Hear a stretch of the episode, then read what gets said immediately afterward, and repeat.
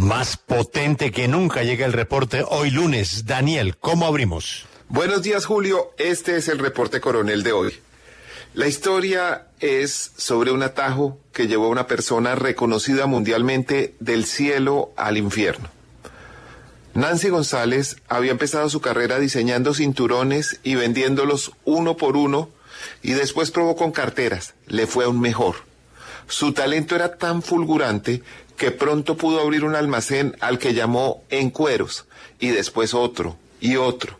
La fama de sus exquisitos diseños llegó al exterior y muy pronto empezaron a conocerla en Estados Unidos y Europa.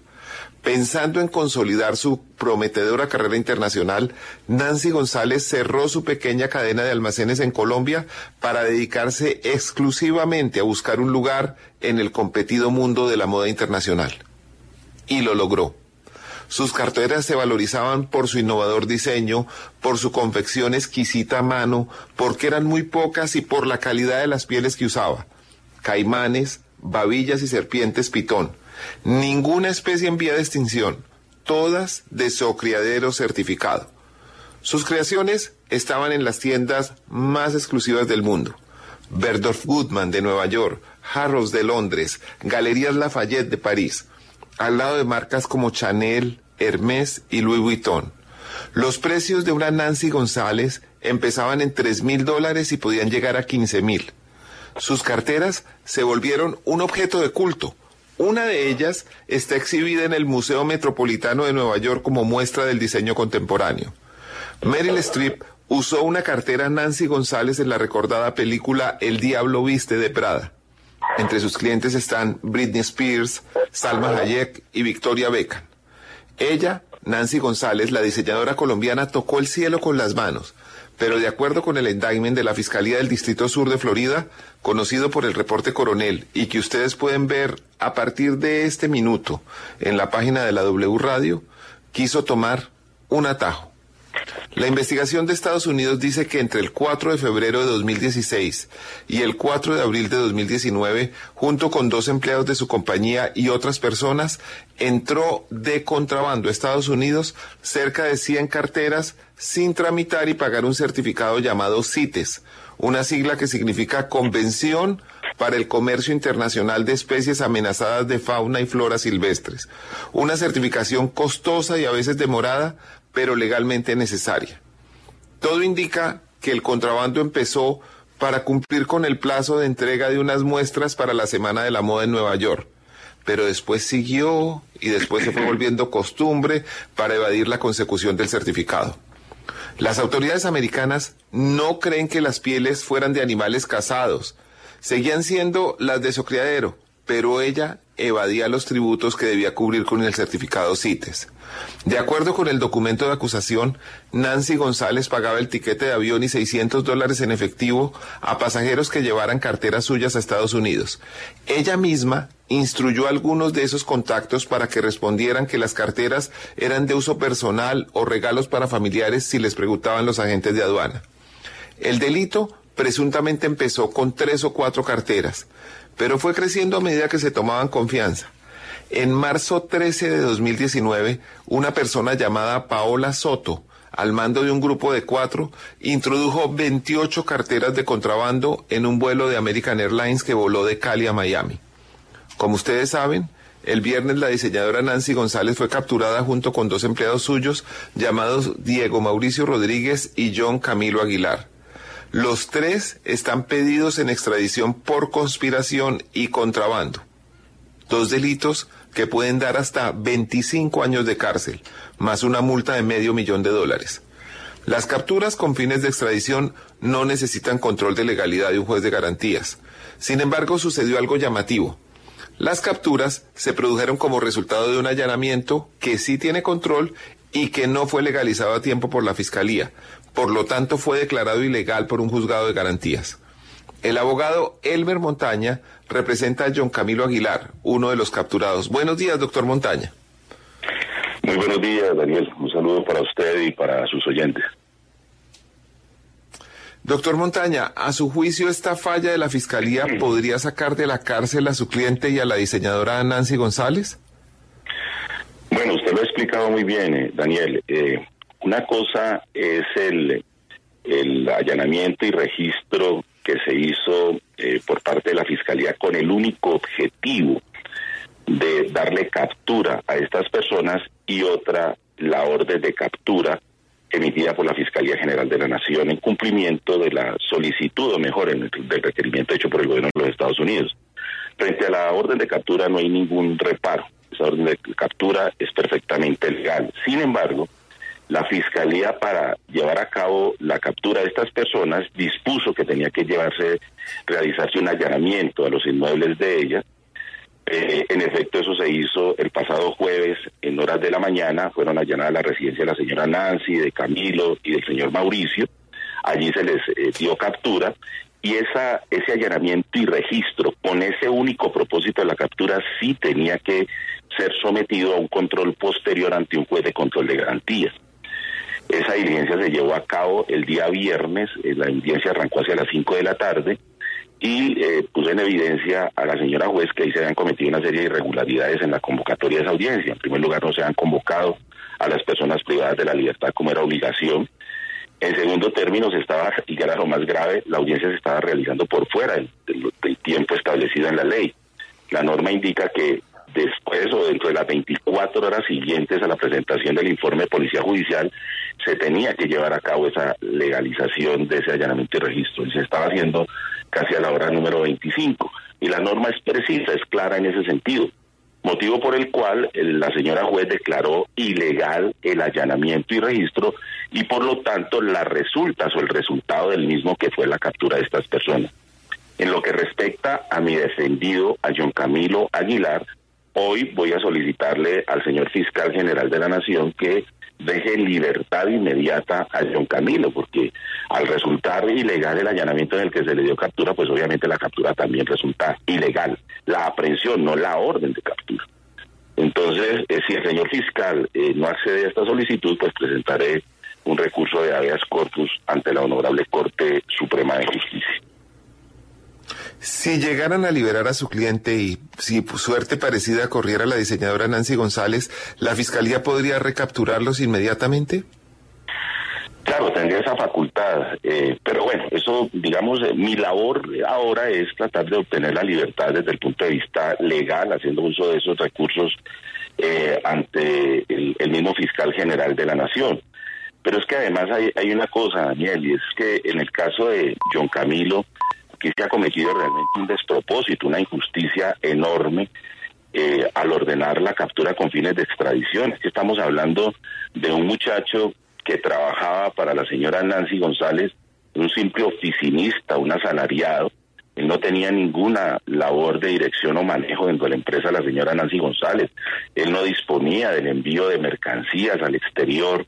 Eh, y por lo tanto pues sería absurdo que se le hubiera solicitado extradición por estos delitos de, contrabando y de conspiración para el contrabando. Eh, de esto se ha hecho, digamos, una, eh, una presentación realmente desproporcionada frente a un hecho que usted lo ha situado en sus justas proporciones. Eh, Daniel, usted ha planteado aquí que se trató del envío irregular de 100 carteras a los Estados Unidos y ese es todo el asunto. Aquí no estamos hablando de una depredadora de la fauna colombiana como lo quiso presentar inicialmente la Fiscalía General de la Nación. Esta señora eh, se hacía a estas eh, pieles a través de los eh, socriaderos certificados y supervisados por todas las autoridades medioambientales colombianas. De manera que no se trata de una señora que en la oscuridad de la noche salía con una escopeta a cazar en las selvas colombianas babillas para hacerse las carteras. Ese es un despropósito, eh, Daniel. Aquí se está presentando a la señora Nancy González, que es una diseñadora muy acreditada, como si fuera una especie de Cruella de Vil, pues la Cruella de Vil colombiana que estaba acabando con la flora, con las especies en vías de extinción, porque a ese extremo llegó la Fiscalía General de la Nación a hacer presentación de la de esta señora Nancy González. Por poco le faltó decir pues que estaba haciendo pieles con el unicornio azul que se le perdió a Silvio Rodríguez realmente es un despropósito y, que lleva también a, plantearse la necesidad al Estado colombiano de revisar el, tratado de extradición, porque no se justifica que por una situación de esta naturaleza, por ella haber enviado de manera irregular esos bolsos que pueden tener unas consecuencias de carácter fiscal en los Estados Unidos, multas, etcétera, pues se haya hecho de mediante despliegue. Mire, cuando ella la sacaron y sacaron a estas personas de sus residencias, habían cámaras fijas de la Fiscalía General de la Nación para mostrar el momento en que salían esposados de sus sitios eh, de, de, residencia. Las sometieron a estas personas a un espectáculo, a una humillación pública que no se compagina con eh, los hechos que llevaron a cabo o que determinaron la solicitud de, de extradición. Vuelvo y repito, Daniel, esto debe servir para revisar ese tratado de extradición, que es cierto, es una herramienta muy importante para combatir los delitos transnacionales más graves como el terrorismo, el narcotráfico, el tráfico de armas, la trata de personas pero que se ha venido desvirtuando. Ahora se utiliza para silenciar testigos, se mandaron los paramilitares para que no hablaran, a Otoniel para silenciarlo, y ahora pues se hace espectáculo con, con una señora empresaria que seguramente, pues eso es lo que habrá que establecerse, pudo haber cometido unas irregularidades con el envío de 100 bolsos a los Estados Unidos, pero que no da pues para que la hubieran capturado de esa manera y mucho menos pues a, a, un, a sus subalternos y en especial a John Camilo, que olvidé, repito, era un simple oficinista al que le den truncada ahora su vida porque este muchacho se estaba preparando para ir a hacer una maestría a Canadá con, con mucho esfuerzo. Sí, mil gracias al abogado Elmer Montaña, apoderado de John Camilo Aguilar. Ustedes lo han oído, aunque consiguieran revocar esta por ilegal esta captura, sería cuestión de tiempo, sería simplemente aplazar algo que va a suceder. Cuando Nancy González, celebridad mundial de la moda, y sus dos empleados sean extraditados a la Florida, el juez que los procesará será Robert Escola, el mismo que lleva el caso contra Alex Zapp. Este fue el reporte coronel de hoy. Muchas gracias. Daniel, pero tal vez hacer una precisión que gracias a usted estoy leyendo en la página de la W el Indictment en la Corte. El tema de la eh, de, haber tocado eh, especies en vía de extinción eh, no es un no es un tema de la Fiscalía General de la Nación. Está en el Indictment y está la sí. la agencia la US Fish and Wildlife uh, Service es decir, una agencia experta en el tema en Estados Unidos es la que señala el tema de los animales en vía de extinción. No, no, no es la Fiscalía colombiana, ¿no? Así es, Julio. El, el, tema, el tema es complejo porque las autoridades americanas no tienen duda de que las pieles de los animales que eh, con las que se hicieron las carteras de contrabando sean eh, cazados furtivamente ellos saben que son de su criadero como las carteras que exportaba legalmente y que acreditaba la señora Nancy González. Lo que pasa es que a través de una exportadora, una, importadora que funcionaba en Nueva York de propiedad de la señora González que se llama G. Zúñiga, eh, llevaban unas carteras por encima de la mesa y otras por debajo de la mesa. Todas venían de su criadero, no tienen dudas de que haya caza furtiva de estos animales. Lo que pasa es que no consiguieron un certificado que se llama el CITES y llenaron un formulario de la aduana de Estados Unidos. En eso, eh, en eso está el delito, la conspiración para evadir ese control y ese gravamen. Pero, pero las autoridades ambientales eh, eh, de Estados Unidos examinaron y provienen del, de los mismos animales de su criadero con las que se hacían las otras carteras. Desafortunadamente, digamos, fue un, un atajo fue una, se pasaron de listos para evadir un control y, y, la exportación está calculada en 40 millones de dólares, pero creo que, que no está claro en el endowment de dónde salen los 40 millones de dólares, porque si uno se pone a sumar, eh, los embarques ilegales, eh, pues no, no darían para, para ese costo. Lo cierto es que eh, la doña Nancy González está en un gran problema ella era una celebridad total en Nueva York. Su casa de Cali sale en, una revista tan famosa como el Architectural Digest. Eh, su hijo, Sebastián Barberi González, que falleció tempranamente hace unos años, era una persona muy reconocida en el mundo del diseño, un gran cerebro, una, persona formada en las universidades de Estados Unidos, en Babson College y en, y en el eh, Colegio de Diseño de Savannah, Georgia.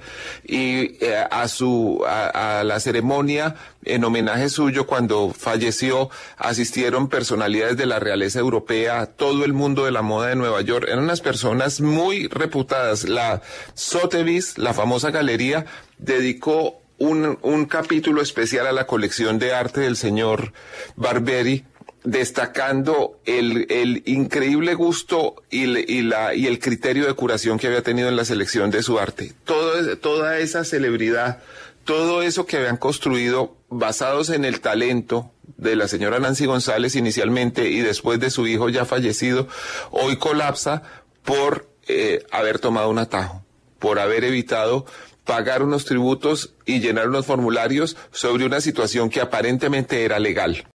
Acompáñenos en el canal de YouTube arroba Julio Sánchez Cristo Oficial.